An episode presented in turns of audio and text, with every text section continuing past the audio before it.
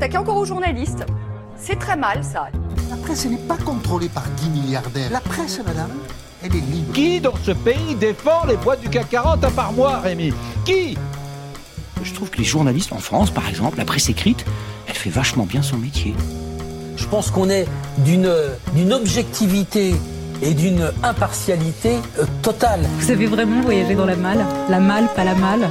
Allez, un petit indice. Tout le monde rêve de savoir ça. Journaliste de la pédagogie qui donne à réfléchir mais qui ne vous dit pas ce qu'il faut penser. Est-ce que vous comprenez que cette émission est inaudible? Monsieur Finkelkraut Je vais répondre. Tout de suite, là? Ah bah Ça a commencé? Bah oui, ça a commencé. L'émission a commencé? Bah, on est à l'antenne depuis 5 minutes. Vous êtes bien à l'antenne de Radio Cause Commune, la radio d'Acrimed commence. Et nous ne sommes pas en compagnie d'Alain Finkielkraut. Pascal Pro est en sourdine, Éric Brunet à piscine et Léa Salamé fait la sieste.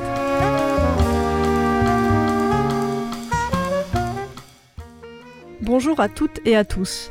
On est heureuse de vous retrouver pour une deuxième émission consacrée ce mois-ci au journalisme sportif. Nous recevons pour cet entretien le journaliste David Garcia, spécialisé dans les enquêtes liées au sport business et au sport spectacle. C'est aussi un adhérent actif d'Acrimed qui signe régulièrement des articles pour notre site acrimed.org. Il sera tout à l'heure en compagnie de Karim Swanef, sociologue et auteur de l'ouvrage Le journalisme sportif, sociologie d'une spécialité dominée, tiré de sa thèse de doctorat en sciences politiques. L'ouvrage est paru en 2019 aux presses universitaires de Rennes. C'est donc du sport, au prisme des médias, dont il sera question dans cette émission. Mais avant cela, on vous propose un détour par une publication du site d'Acrimed, une chronique qu'on a voulu consacrer cette fois-ci à la surexposition d'Éric Zemmour, artefact médiatique, dont les idées fascisantes sont désormais totalement banalisées.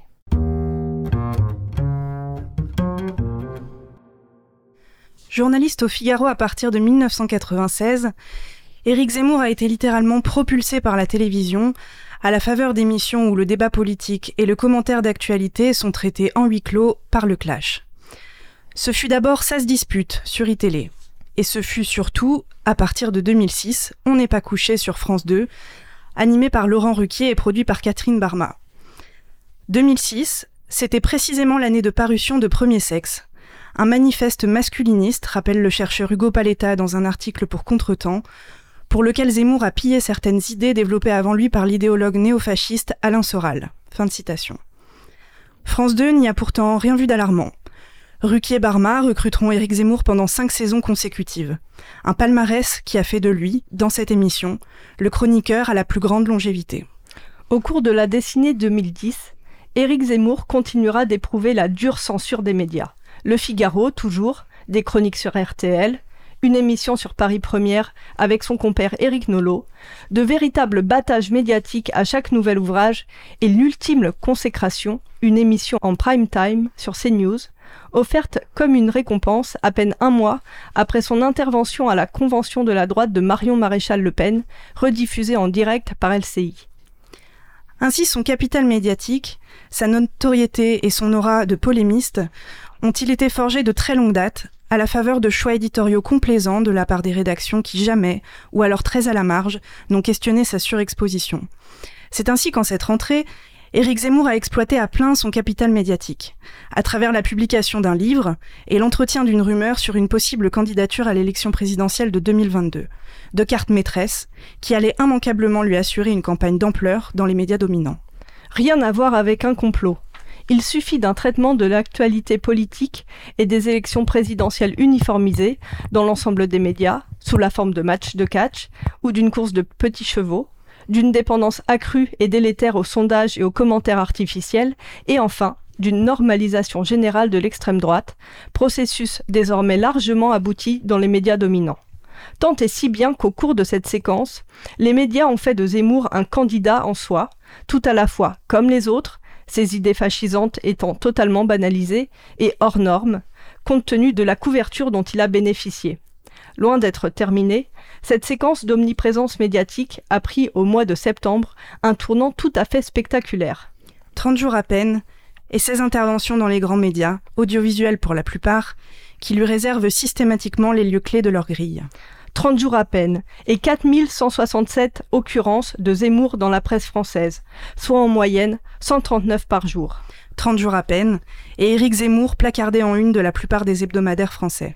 30 jours à peine, et un nombre incalculable de papiers et de journaux consacrés à sa progression dans les sondages, alors qu'Éric Zemmour, non déclaré encore, est testé dans la quasi-totalité des études d'opinion consacrées à l'élection présidentielle de 2022 depuis le 5 juillet. 30 jours à peine, et un sujet par soir sur Éric Zemmour dans l'émission de Cyril Hanouna sur C8, autre chaîne de Bolloré, l'ancien employeur de Zemmour. 30 jours à peine, et un service public n'ayant de cesse d'aborder ses obsessions, de lui consacrer des émissions, ou de l'évoquer dans les matinales radio. France Inter excellent en la matière. 30 jours à peine, et des chaînes d'infos assurant son service après-vente, persistant à faire du moindre tweet, déplacement ou vidéo d'Éric Zemmour une actualité. Ce matraquage est un symptôme en soi de la banalisation de l'extrême droite dans les médias. Elle se confirme quand on regarde le détail des commentaires journalistiques, avec leur grille de lecture traditionnelle, qui tue et dépolitise l'information. Les journalistes politiques s'intéressent à sa progression sondagière, à sa stratégie de communication, avant de se demander à qui il grappillera des voix et avec qui il pourrait faire alliance. Tout ça, aux dépens du fond.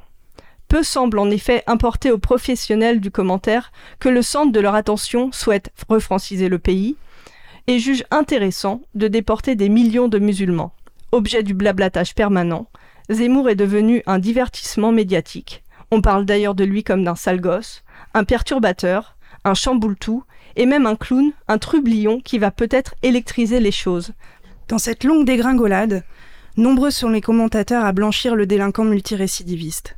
En partenariat avec l'INA, France Info réalise par exemple un portrait rétrospectif sans prononcer les mots extrême droite ou raciste et sans évoquer une seule fois ses condamnations pour incitation à la haine raciale.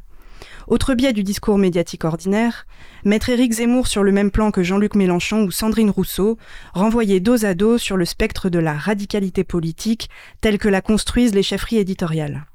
Dans la même veine, les grands intervieweurs blanchissent le négationniste, en qualifiant encore fréquemment Éric Zemmour d'intellectuel ou d'historien, quand les chercheurs ont mis en pièces, et depuis longtemps, ses déclarations sur le régime de Vichy ou encore tout récemment sur le massacre des Algériens le 17 octobre 1961. La droitisation du champ politique et la longue banalisation de l'extrême droite dans les médias ont enfin normalisé les diagnostics entre d'Éric Zemmour, ils ne sont plus discutés, sinon considérés comme des acquis et des évidences dans le débat. De même, le fait que ces obsessions occupent la une n'est plus du tout remis en question. Les journalistes, les décrétant comme la priorité des Français, au mépris de tous les indicateurs sondagiers dont ils disposent et raffolent pourtant par ailleurs. On en est là. Face à une telle radicalisation des médias, on ne s'étonnera pas que les conseillers en communication déguisés en journalistes s'inquiètent de l'image du RN et lavent le parti plus blanc que blanc, conformément à la longue dédiabolisation médiatique dont ils bénéficient depuis des lustres. À la faveur de cette rentrée présidentielle, la banalisation d'Éric Zemmour et du RN est ainsi devenue un phénomène médiatique systémique que ce soit par suivisme d'un agenda uniformisé ou pratique routinière, que ce soit par dépendance ou contrainte éditoriale, que ce soit par aveuglement ou sympathie politique, les grands médias balisent objectivement la route d'un courant fascisant et lui servent de caisse de résonance.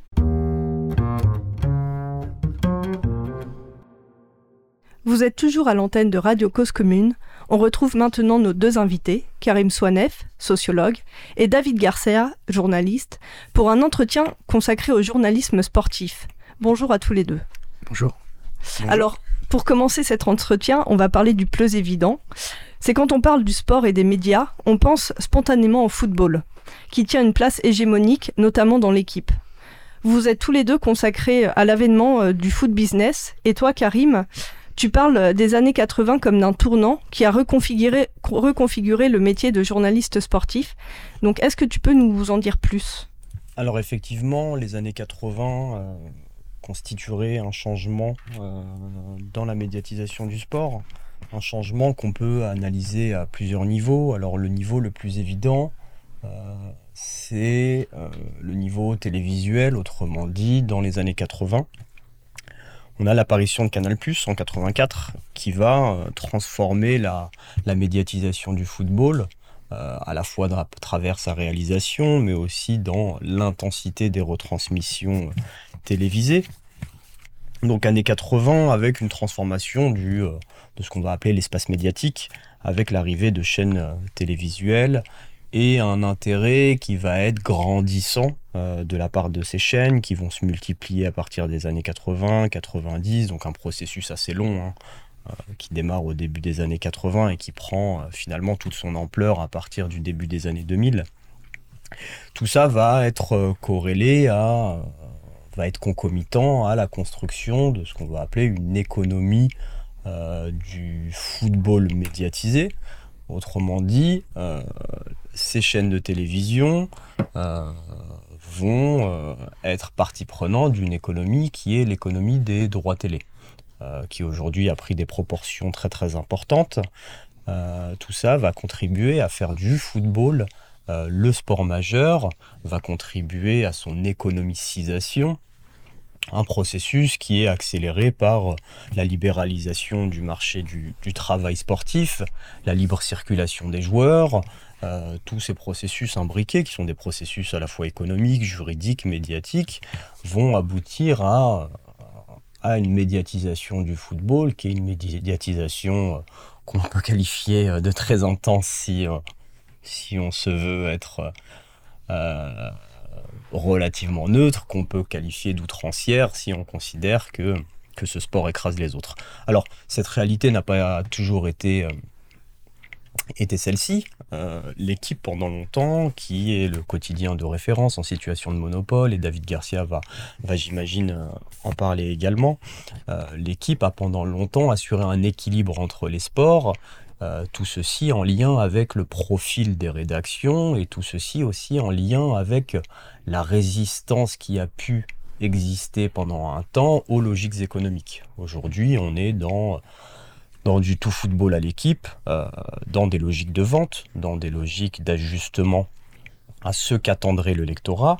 Pendant longtemps, la direction de l'équipe a tenu à une tradition omnisport de valorisation d'un ensemble de sports. D'ailleurs, euh, dans, ton livre, il me semble que tu donnes des chiffres sur la structuration euh, de la rédaction de l'équipe. Est-ce que tu peux nous préciser ça? Alors effectivement, on a une, évolution, une évolution euh, qui va dans le sens de cette domination du football, avec un service, euh, football qui constitue une sorte d'état dans l'état. Euh, on le voit, je pense que en dehors des, chiffres de, des chiffres des des chiffres qui reflètent le poids des rédactions. on peut observer ça à travers les profils des, responsables de la rédaction. Euh, des responsables de rédaction qui ont pendant été longtemps des spécialistes d'athlétisme, des spécialistes de ce qu'on va appeler les sports olympiques. Euh, et à partir des années 90, on va avoir une domination des journalistes de football qui vont donc contribuer à, construire une ligne éditoriale à la fois orientée vers le football, mais il faudra le dire, et je pense qu'on y reviendra, orientée vers un certain type de football, vers le football en tant que spectacle, euh, et je pense qu'on va s'attarder assez longtemps sur cet aspect qui est fondamental pour comprendre la spécialité. David, tu veux réagir? Oui, en effet, il y a un déséquilibre qui a été euh, introduit, accentué à partir des, années 80 en, raison de l'explosion des, euh, des droits sportifs. Et c'est vrai que l'équipe observait un certain équilibre ce qu'il faut peut-être souligner, c'est qu'il y avait une singularité de l'équipe, j'allais dire dans le bon sens du terme, parce que si on fait un comparatif avec euh, certains de, nos voisins européens, disons les voisins qui nous, qui nous ressemblent le plus, l'Italie et l'Espagne, où on a aussi des, des, quotidiens sportifs. Euh, dans ces pays-là, le, football avait déjà une, très forte suprématie. Hein. Je serais pas capable de vous le dater. J'ai pas fait des enquêtes sur la Gazzetta dello Sport ou sur Marca, mais c'est assez évident. Alors que l'équipe, il y avait notamment une une tradition de, de valorisation de, de, ce que les, journalistes de l'équipe appellent, euh, une certaine fierté euh, les, sports olympiques euh, en lien avec euh, l'histoire de, l'olympisme. On sait que les Jeux olympiques ont été créés, enfin recréés, pardon, par un Français, le baron Pierre de, Coubertin. Et, il y avait donc les sports olympiques, l'athlétisme, tous les sports de, course, mais aussi, mais aussi la boxe, mais aussi le cyclisme. Et on l'a peut-être un peu oublié, mais jusqu'aux années 50, 60, même 70, les sports, les, le, football n'était pas le sport le plus populaire. Le sport le plus populaire, c'était c'était le cyclisme. Ça, allait de pair avec une avec une avec un mode de vie qui était très lié au vélo. Bon, tout ça a été supplanté par par par, l'automobile. Et en effet, l'équipe veillait à, cet équilibre. Euh, en même temps, euh, il faut dire que tout cela pas ne relevait pas non plus d'une mission de service public. Hein. L'équipe a toujours eu une euh, une, une, une, une, visée commerciale. Hein. L'idée a toujours été de, de, de vendre des journaux. Euh, simplement, euh, le football n'avait n'avait pas encore acquis cette suprématie en termes de spectacle. Et on peut dire même que le foot était était, était, avait une moindre envergure par rapport, par rapport à la boxe et surtout par rapport au cyclisme. Puisque euh, la, France euh, euh, a sur son sol la plus grande épreuve, épreuve cycliste au monde, le Tour de France, qui a été précisément créé par un journal, par un quotidien sportif qui est l'ancêtre de, l'équipe. Euh, le, Tour de France a été créé en 1903 par euh, le quotidien Loto. Et pourquoi est-ce que euh, le, Tour de France a été créé? Parce qu'il fallait vendre du papier et rien de tel pour vendre du papier que, d'organiser une course pendant l'été. L'été étant un mois assez creux et pour des raisons évidentes, pour des raisons climatiques, si on organise une compétition cycliste euh, adapté aux particularités euh, physiques de la France. On va pas organiser, on va pas organiser l'ascension des, sommets alpins au mois de décembre. Donc, donc ça correspondait à cette volonté de, euh, de, de, vendre le journal au mois de juillet et d'accompagner un événement. Autrement dit, l'événementialisation du sport euh, et j'allais dire est consubstantielle à l'histoire du, journalisme de sport et, des médias, puisqu'on parle du début du XXe siècle et d'autres courses ont existé, ont été inventées aussi par des médias sportifs. Et il y avait d'ailleurs plusieurs courses euh, à l'époque. Il y a eu une, compétition entre différents quotidiens sportifs. C'est finalement l'auto qui s'est imposé. Bon, l'auto euh, a été dissous après la guerre euh, en raison de, son comportement pendant la guerre. Euh, et donc, ce qui, a remplacé l'auto, c'est l'équipe donc après la, deuxième guerre mondiale. Et donc cette événementialisation s'est poursuivie aussi après la Deuxième Guerre mondiale, car c'est moins connu. L'histoire du Tour de France est relativement connue, en tout cas par les, amoureux du cyclisme, il y en a. Mais l'équipe, et là on revient un peu sur le football, a aussi, euh, bien avant les années 80 et bien avant l'explosion des, des droits sportifs, euh, l'équipe a créé la première Coupe d'Europe de football, l'ancêtre de la Ligue des Champions. Aujourd'hui, la Ligue des Champions, c'est une gigantesque machine à produire de, de l'argent. Euh, euh c'est un événement qui a lieu tous les ans avec des, sponsors, des droits télé faramineux en Europe. Et c'est le journal L'équipe qui a inventé la Coupe d'Europe des, clubs champions. Et pourquoi ils ont inventé ça? Parce que euh, le journal L'équipe se vendait très bien le week-end, en fin de semaine ou en début de semaine. Mais par contre, en milieu de semaine, il y avait un creux les mercredi ou jeudi, les ventes étaient assez moyennes. Alors, euh, d'un point de vue marketing, ils ont eu une, idée assez remarquable. Ils se sont dit, bah, on va créer euh, un, événement au, au, niveau européen. Et cet événement a très bien marché. Euh, à partir de, 1900, de 1956. L'équipe créera aussi la route du Rhum, hein, donc euh, une, course, une course à la voile. Le rallye Dakar, c'est aussi l'équipe qui l'a créé. Hein. donc voilà, cette, cette tradition d'événementialisation effectivement a a explosé, s'est accentuée à partir des années 80, mais, mais elle n'est pas complètement nouvelle non plus. Alors pour, euh, pour, pour revenir un peu sur, euh, sur l'équipe, c'est vrai que ça fait penser à, à une étude que Jérôme Latta a, a faite pour euh, Arrêt sur Image très récemment, là en octobre 2021. Il a étudié 61 numéros de, de août à septembre. Il a étudié non seulement les unes, mais aussi les pages intérieures, le détail, etc. Bon.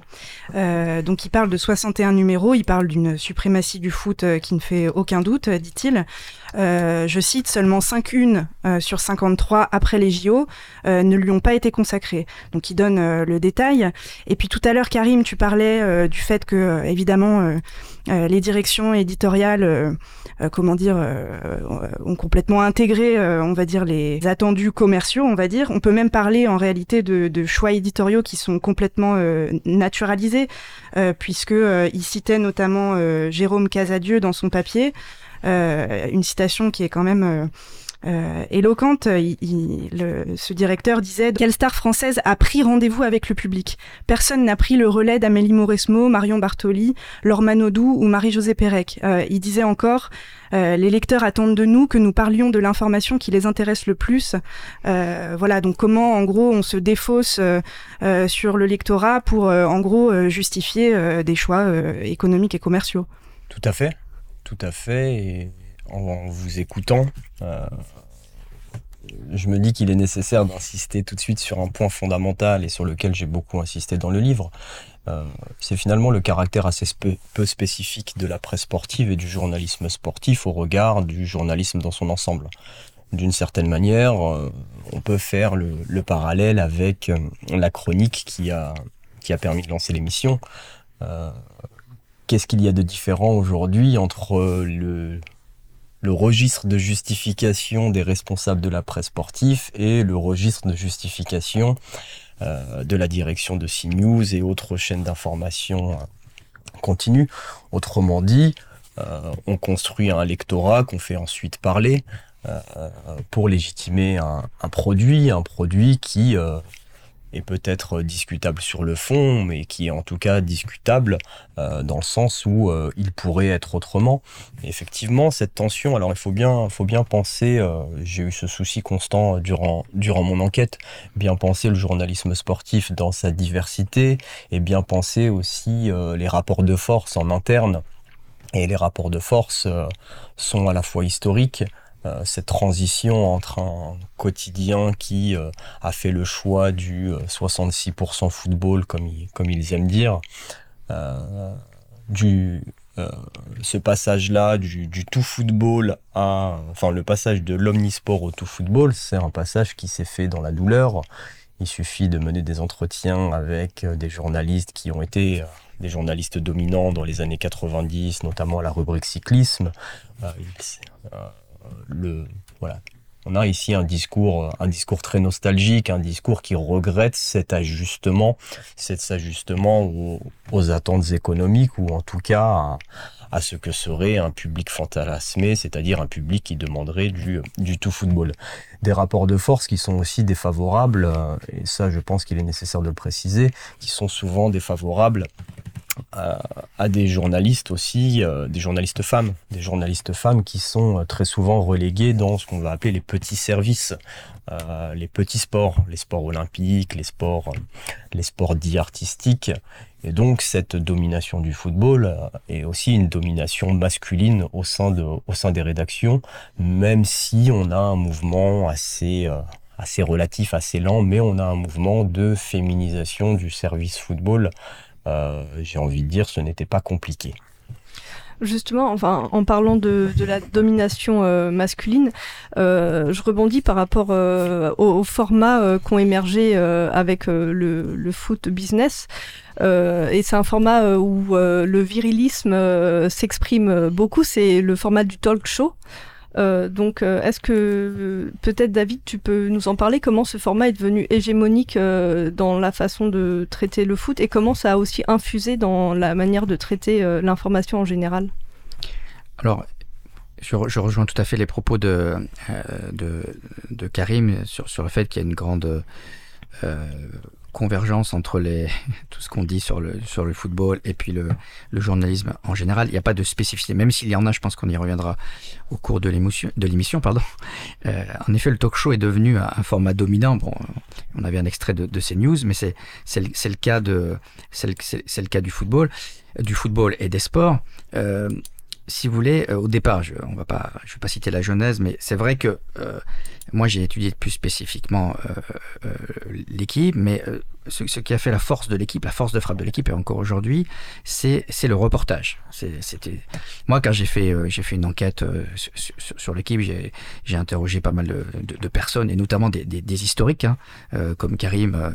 j'ai effectivement eu pas mal de, nostalgiques. Encore, cette enquête date un petit peu, hein, le, travail de, Karim est plus récent, donc j'ai vu des gens peut-être encore plus nostalgiques du, l'époque. Et c'est vrai qu'à l'époque, dans les années 2000, 2006-2008, quand j'ai fait mon, mon, enquête, l'équipe était encore un journal excédentaire, bénéficiaire. C'était un, des rares, parce que bon, la crise de la presse, ça ne remonte pas aujourd'hui.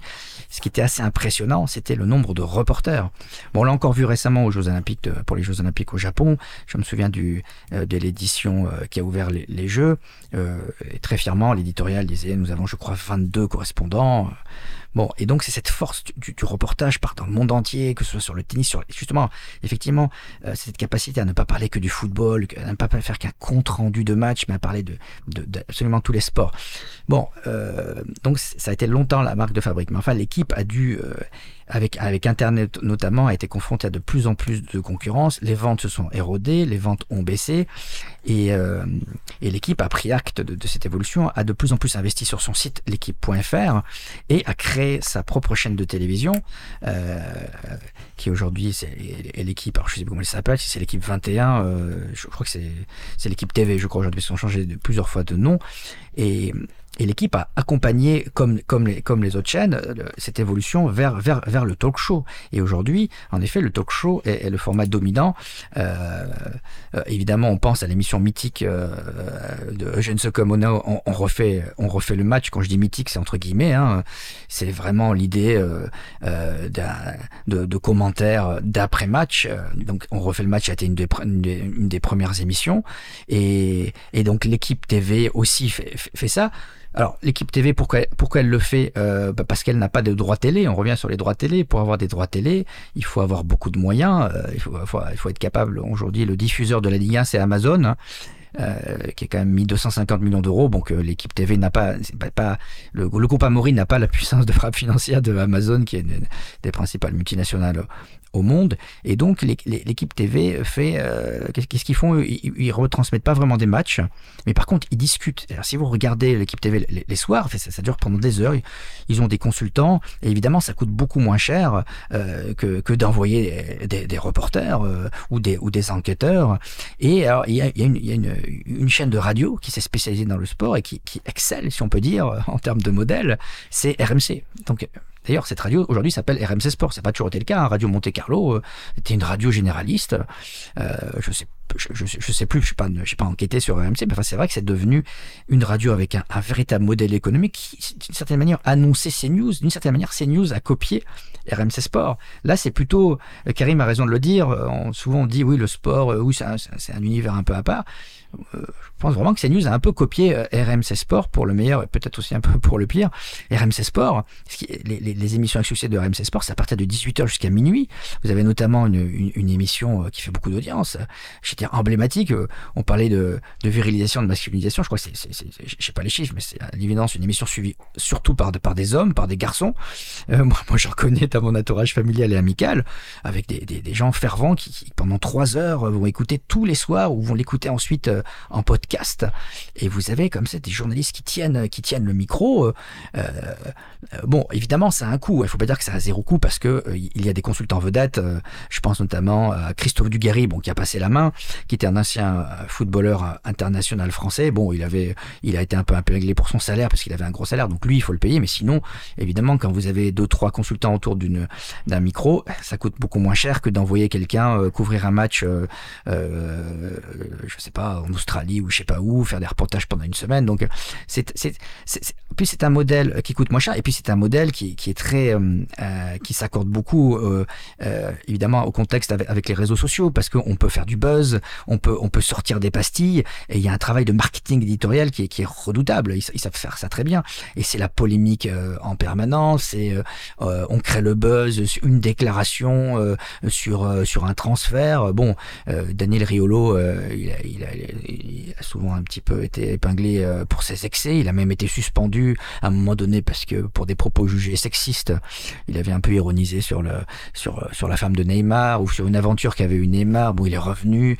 Euh, euh, Marlène Schiappa, la, ministre déléguée euh, euh, aux droits des femmes, s'en était émue. Alors évidemment, ça avait créé un microcosme, enfin, ça avait créé une émotion et surtout, ça avait fait le buzz. Je, ne dis pas que RMC Sport était content du résultat, loin de moi cette idée, mais enfin, ça fait le buzz et, et CNews, c'est absolument la même chose, à tel point qu'on se demande si effectivement le but premier, c'est de c'est de c'est pas faire de post. Même si il faut clairement pas euh, sous-estimer le fait qu'il puisse aussi y avoir des émissions de fond. Il faut surtout se garder de toute condescendance, comme on peut parfois euh, lire, écouter certains commentaires euh, dans la presse généraliste qui disent, au fond, RMC Sport, ça serait, ça serait que du sport comme l'a dit Karim, c'est pas tellement différent de la politique et la course de petits chevaux qu'on voit euh, dans la présidentielle que vous avez rappelé, qui est navrante, on, la retrouve euh, dans le journalisme de sport, mais peut-être avec un peu plus d'humour. On peut peut-être le rappeler, je trouve, qui manque peut-être côté politique, mais enfin c'est quand même assez proche.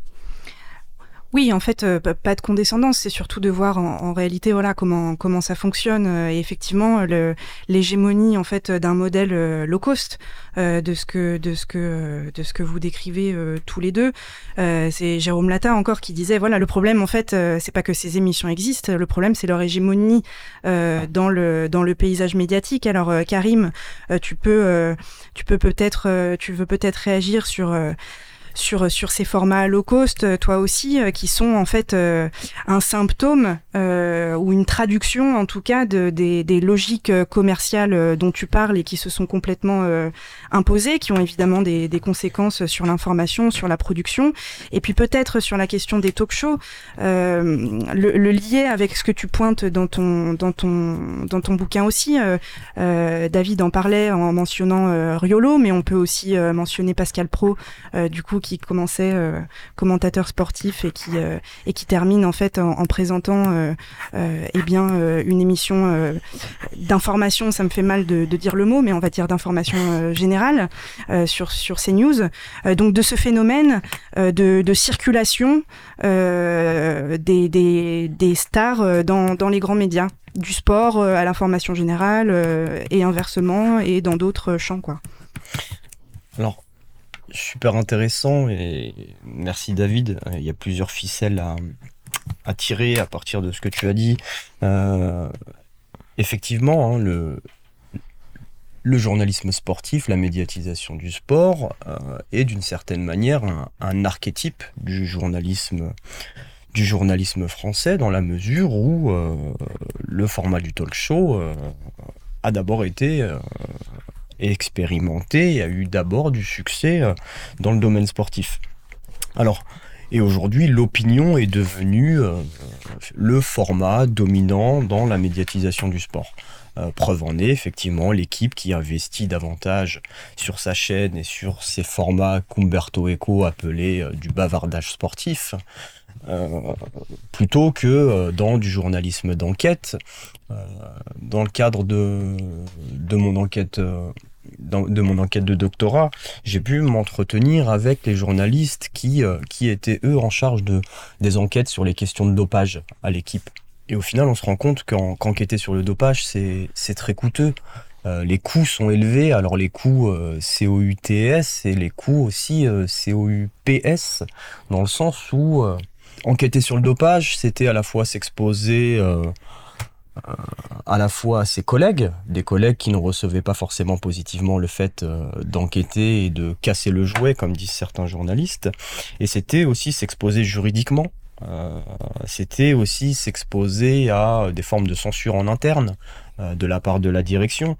Donc finalement, l'enquête, et ce constat est valable dans d'autres spécialités, l'enquête à l'équipe euh, n'est pas rentable journalistiquement et ce n'est pas forcément l'enquête qui va permettre d'occuper des positions hautes dans la hiérarchie. Donc l'opinion, l'opinion, le talk show qui est devenu un, format, un format dominant. Alors je pense qu'on aura aussi le temps tout à l'heure de parler des modèles dits alternatifs, des modèles euh, dominés, hein. euh, des modèles qui sont peut-être économiquement plus autonomes. Euh, on aura peut-être l'occasion de, discuter de, de, ce que c'est faire, faire du journalisme sportif autrement. Mais effectivement, l'after, l'after dont a parlé David, l'after émission à succès. Euh, une émission à succès euh, sur laquelle, en tant que sociologue, je vais euh, être très prudent dans la manière de l'analyser. si je paraphrase un peu les sociologues Claude Grignon et Jean-Claude Passeron, je vais être vigilant à, comme l'a dit David, à être ni dans le légitimisme, à considérer qu'il s'agit d'une culture populaire, d'un programme populaire et qui se caractérise par finalement des formes de médiocrité, ni être dans des formes de légitimisme culturel, mais ne pas tomber aussi dans, le relativisme ou le populisme en considérant que toutes les émissions se valent et que toutes les, toutes les manières de parler et tous les sujets se valent. Donc, euh, difficile de se positionner. Euh, ce qu'on sait aujourd'hui sur ce type d'émission, le sait avant tout grâce à, à l'enquête de Vincent Goulet euh, qui a travaillé sur le rapport des classes populaires à l'information et qui, euh, qui a montré tout le succès de ces émissions, comme les grandes gueules sur RMC, de, le succès d'émissions qui, euh, qui ont du succès auprès de, ce public spécifique, en, notamment en raison d'une façon très directe, très polémique, de, et j'ouvre les guillemets, hein, de parler des, des, vrais problèmes. Finalement, ce sont des, des émissions qui se distinguent par un, par un registre, un registre qui serait ajusté à certaines attentes. Alors attention, attention à ne pas considérer que l'after euh, a du succès uniquement chez, chez un public euh, plutôt issu des classes populaires. Non, le public de, de l'after et le public du sport, même si on manque aujourd'hui d'enquêtes sur, sur les publics, euh, ce sont des, des, publics assez, assez divers. Euh, et comme l'a dit David, hein, on, retrouve, euh, on retrouve des membres des classes supérieures qui, euh, qui consomment, qui consomment le sport preuve aussi d'un changement de statut de cette pratique culturelle, un changement de statut assez lent, mais un changement de statut quand même en France. Preuve en est donc la transformation, une transformation des publics, mais comme je le dis, on manque encore d'enquêtes fouillées sur, sur la question. Et peut-être finir sur, euh, Pascal Pro, euh, Daniel Riolo, on pourrait ajouter Pierre Ménès, Pierre Ménès, euh, dans le sens où on a ici des journalistes sportifs. Alors Pierre Ménès ne l'était plus car il était ensuite consultant et donc plus de carte de presse car le statut de consultant lui permettrait de sortir des, des grilles de rémunération et d'être grassement payé. Euh, donc des journalistes, euh, des journalistes qui euh, qui circulent dans l'espace, qui sont des faiseurs d'opinion, Daniel Riolo, Pierre Ménès, qui sont d'une certaine manière des faiseurs d'opinion dans le sens où, au sens de Patrick Champagne, dans le sens où ils sont très suivis, leurs opinions sont suivies, ils sont écoutés et leurs profils disent beaucoup de choses aujourd'hui sur ce qu'est un journaliste ou en tout cas un acteur dominant dans la médiatisation du sport. Si on doit trouver des, des points communs entre deux, c'est c'est cette euh, compétence d'une certaine manière à faire polémique. C'est cette compétence à, à critiquer dans un cadre euh, restreint, dans le sens où les critiques de Daniel Riolo et de Pierre Ménès vont euh, ne remettront rarement ou voire jamais en question le cadre socio-économique du football. Donc c'est critiqué dans le cadre. Euh, merci, on va faire euh, une petite pause musicale avant de reprendre euh, la suite de l'émission.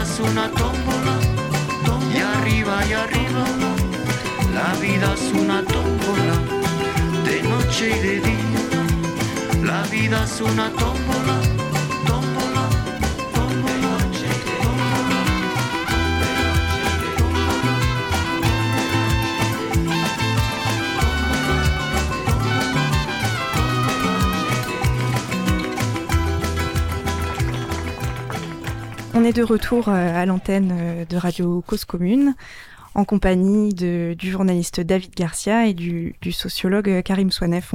On, poursuit l'entretien sur le journalisme sportif. Alors après avoir évoqué là ces, grandes figures, ces grandes stars du, journalisme sportif talk show, on va dire, une autre question euh, qu'on voulait aborder euh, et qui, euh, et qui rentre aussi euh, euh, dans le chapitre des, des logiques euh, commerciales et de la façon dont elles se déclinent, hein, c'est euh, la question des, des copinages médiatiques et de la dépendance aux sources. Euh, c'est une pratique euh, un peu dérivée aussi de, la course au scoop. Euh, David, toi, dans un article euh, publié en 2016 euh, sur le site d'Acrimed, tu parlais de la connivence comme d'un plat, je te cite, qui se mange à toutes les sauces journalistiques.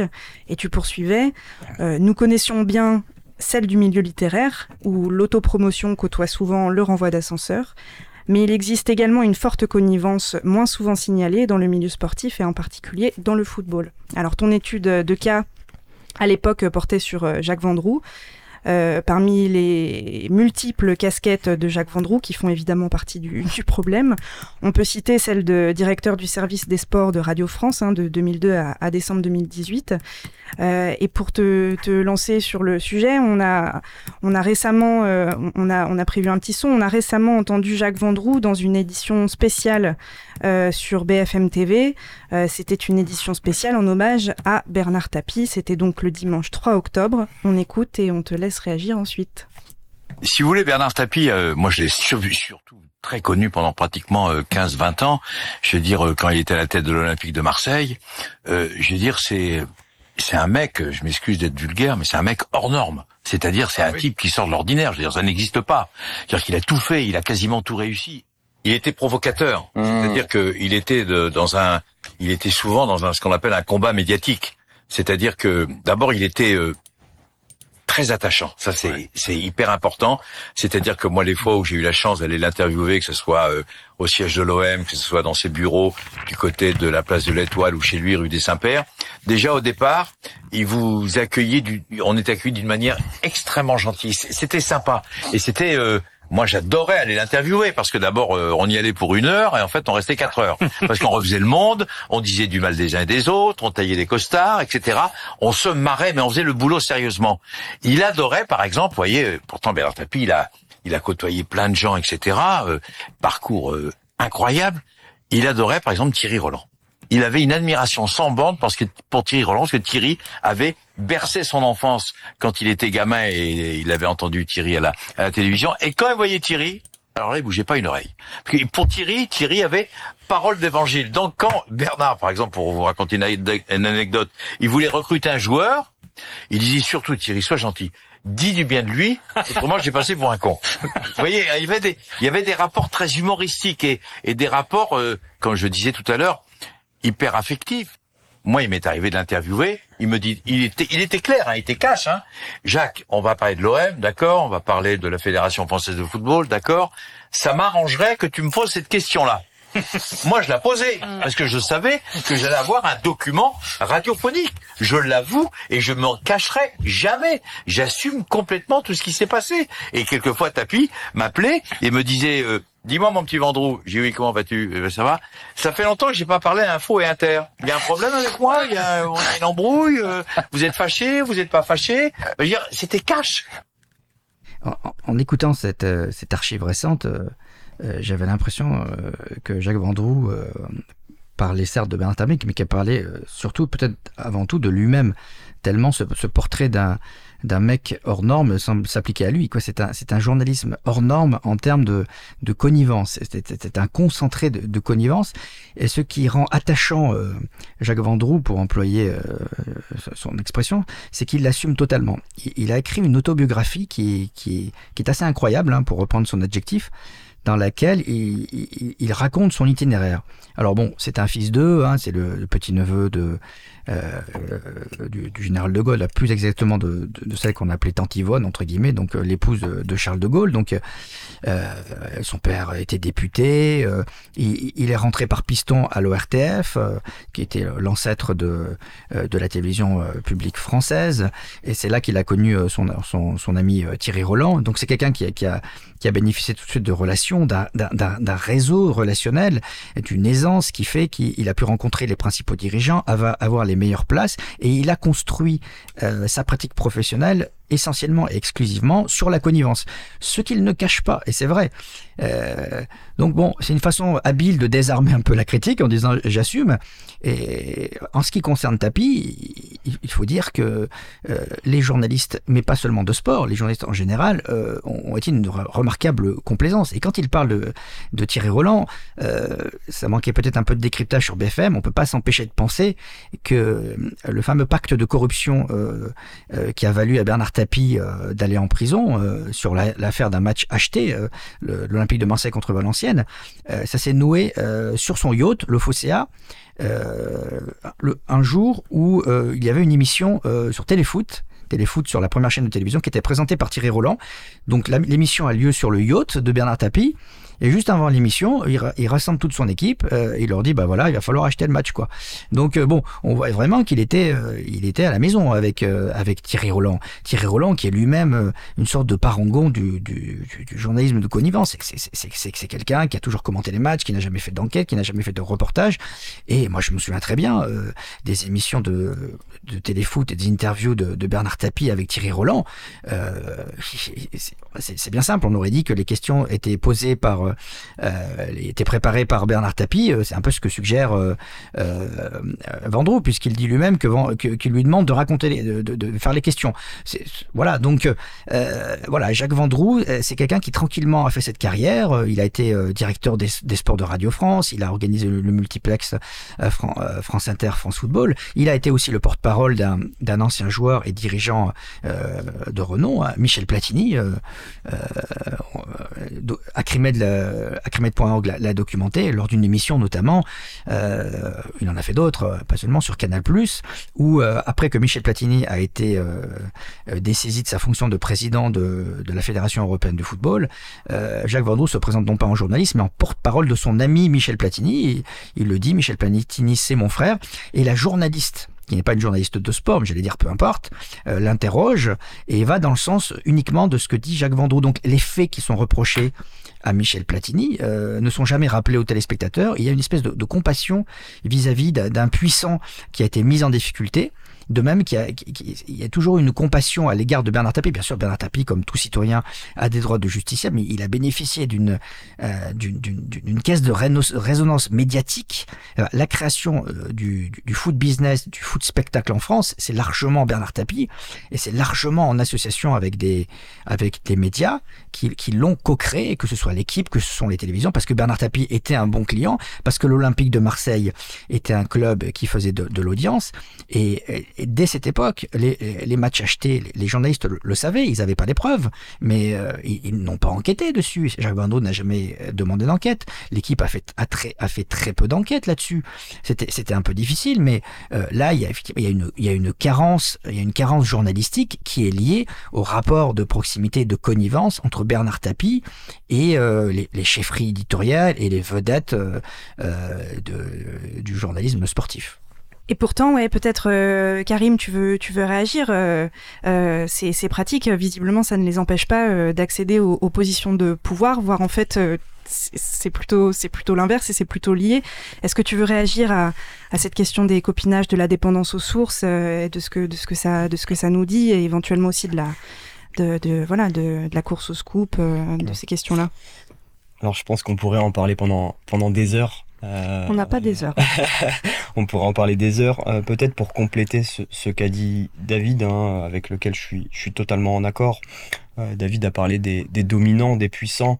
je le préciserai peut-être après, mais bien penser ces relations entre journalistes et acteurs du monde sportif comme étant aussi des rapports de classe. Euh, on, a, euh, on a des relations qui se nouent, qui sont liées à des affinités sociales, euh, que ce soit finalement entre Jacques Vendroux et Michel Platini et, et, Tapi, que ce soit aussi à l'équipe entre, je prends l'exemple de Gérard Rouillet qui était entraîneur et ancien professeur, ancien professeur d'anglais, qui était très proche de, euh, de Didier Braun, euh, journaliste à l'équipe, euh, titulaire d'un DESS en histoire, des gens finalement qui partagent, qui partagent une même culture.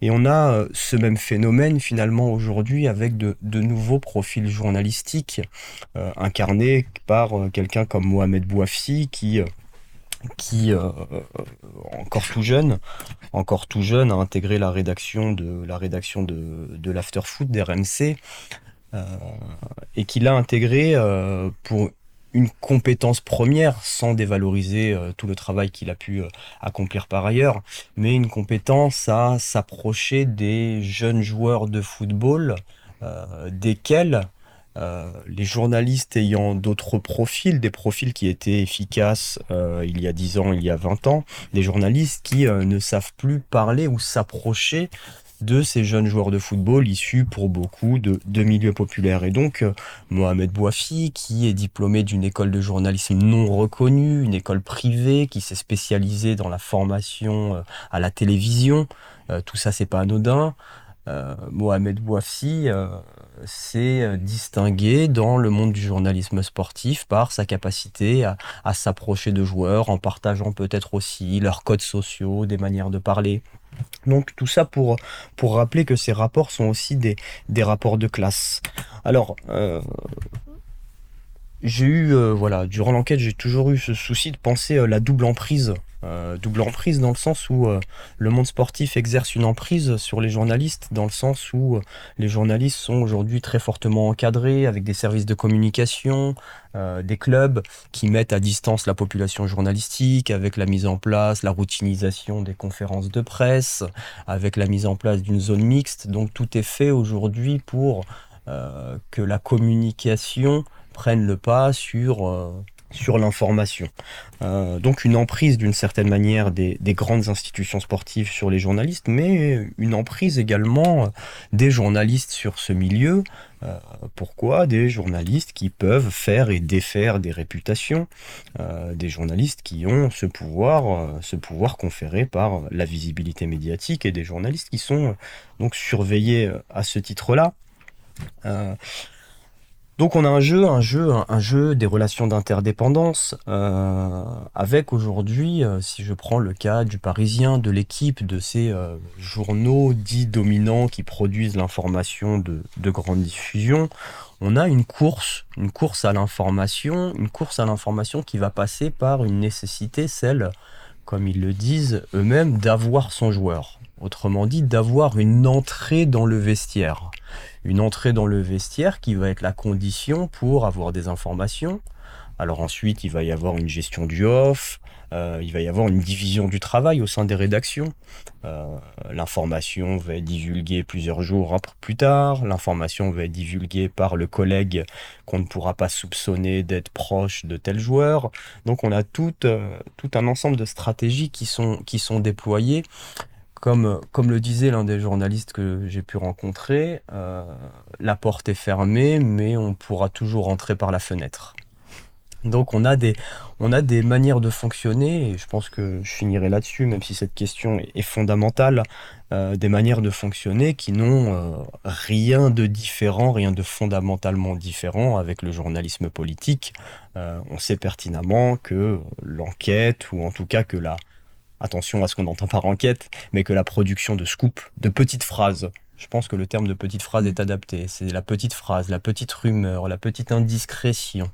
Euh, cette petite indiscrétion, elle est produite journalistiquement via des stratégies euh, qui font un peu aujourd'hui ce qu'on va appeler la compétence journalistique.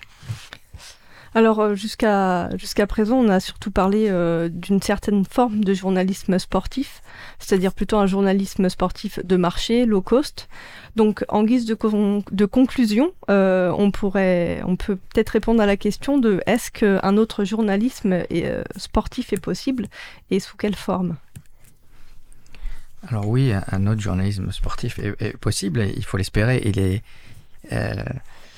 alors il y a des alors, il se matérialise euh, d'abord par des euh, sous des formes euh, vraiment alternatives, c'est-à-dire sur des blogs ou sur des sites. tout à l'heure a été mentionné un article de, Jérôme Lata d'un Ré sur Image. Jérôme Lata, il a, il, a créé les cahiers du football, hein, qui est une sorte de canard, enchaîné du football. Donc, un site qui, qui, se voulait critique, avec une analyse qui faisait un pas de côté, avec avec un, avec un humour qui était évidemment bienvenu. Euh, donc ça, c'est une façon aussi de, de, de, bah réfléchir, euh, de faire un pas de côté par rapport à ce, journalisme dominant.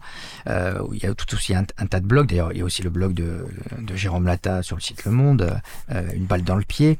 Et puis il y a il y a il y a l'enquête. Parce que l'enquête, ça peut paraître un petit peu étrange parce que l'enquête pour moi est à, est à la base du journalisme, mais c'est vrai pour toutes les raisons qu'on a qu'on a dites. C'était excessivement difficile de sortir des enquêtes dans les, dans les médias dominants, parce que comme l'a dit Karim, si, euh, si on fait une enquête euh, sur, sur Zidane, et on a des précédents, euh, même l'équipe, l'équipe en, 2006, à la finale de la Coupe du Monde, même les non, non spécialistes de foot peut-être s'en souviennent, il y a eu le coup de boule de Zidane. Bon, euh, il y a eu un éditorial du directeur de la rédaction de l'époque qui n'a pas pu s'empêcher de manifester un certain dépit en disant bon, Zinedine, tu nous as fait perdre la Coupe du Monde. Bon, c'était quand même pas très méchant, c'était dans l'émotion. Eh l'entourage de Zidane a réagi, il y a eu une sanction, l'équipe a été sanctionnée, et donc l'équipe n'a plus pu approcher l'idole parce que Zidane c'est une idole. Et au bout d'un an, euh, l'équipe a, corrigé le tir, et depuis 2007, euh, l'équipe est en devant Zidane. Vraiment, c'est Zidane il y a eu une couverture de Zidane, euh, même il était ambassadeur de la marque Danone. On voyait des articles quand même euh, assez surprenants. On voyait Zidane a, ouvert une académie euh, au Bangladesh. quand on connaît les conditions de travail des, enfants au Bangladesh, on se dit bon, ça aurait mérité peut-être une mise en perspective parce que c'est pas ce qui se fait de mieux, hein, le travail des enfants au Bangladesh. Mais non, il s'agissait de d'être raccord avec avec Zidane. Donc l'enquête aujourd'hui, elle existe, mais elle est le fait quand même un peu de, marginaux. Euh, Karim l'a évoqué. Euh, Damien Ressio, euh, journaliste et l'équipe, il est l'auteur d'un des scoops les plus retentissants au bon sens du terme dans l'histoire du, journal, qui est le, mensonge Armstrong. Il a confondu un coureur cycliste. Eh bien, ce scoop ne lui a pas du tout valu une position respectable dans le journal, puisqu'il a été placardisé de fait. Il a, dû le quitter. Et sinon, vous avez l'enquête bah, sous, forme de livre, qui est la seule voie et donc euh, voilà, elle existe, mais c'est sous forme d'enquête longue et ça, implique d'avoir, euh, euh, de pouvoir proposer des sujets avec un impact commercial pour, pouvoir exister. Merci Karim, merci David. Ouais, on va en, rester là. On citera vos, vos travaux respectifs sur le site de Cause Commune.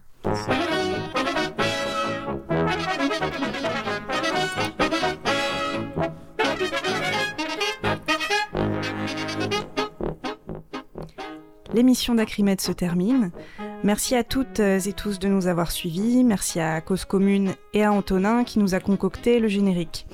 On se retrouve le mois prochain. Un peu d'autopromotion entre-temps, car la rentrée de l'association est chargée. On vous invite à vous procurer le 40e numéro de notre revue Média Critique, très bientôt en commande sur le site euh, d'Acrimed et disponible dans quelques librairies. Ce numéro anniversaire signe les 10 ans de la revue. Euh, vous y trouverez donc quelques surprises et un dossier de 40 pages consacré au traitement que les grands médias réservent aux travailleurs et à la question du travail en général. On a également le plaisir de vous annoncer que notre nouveau livre sortira en librairie le 12 novembre, Les médias contre la rue, 25 ans de démobilisation sociale, pour un retour acerbe sur le traitement médiatique des mouvements sociaux. Enfin, n'oubliez pas de vous balader sur le site d'Acrimed où des articles sont publiés plusieurs fois par semaine. À bientôt!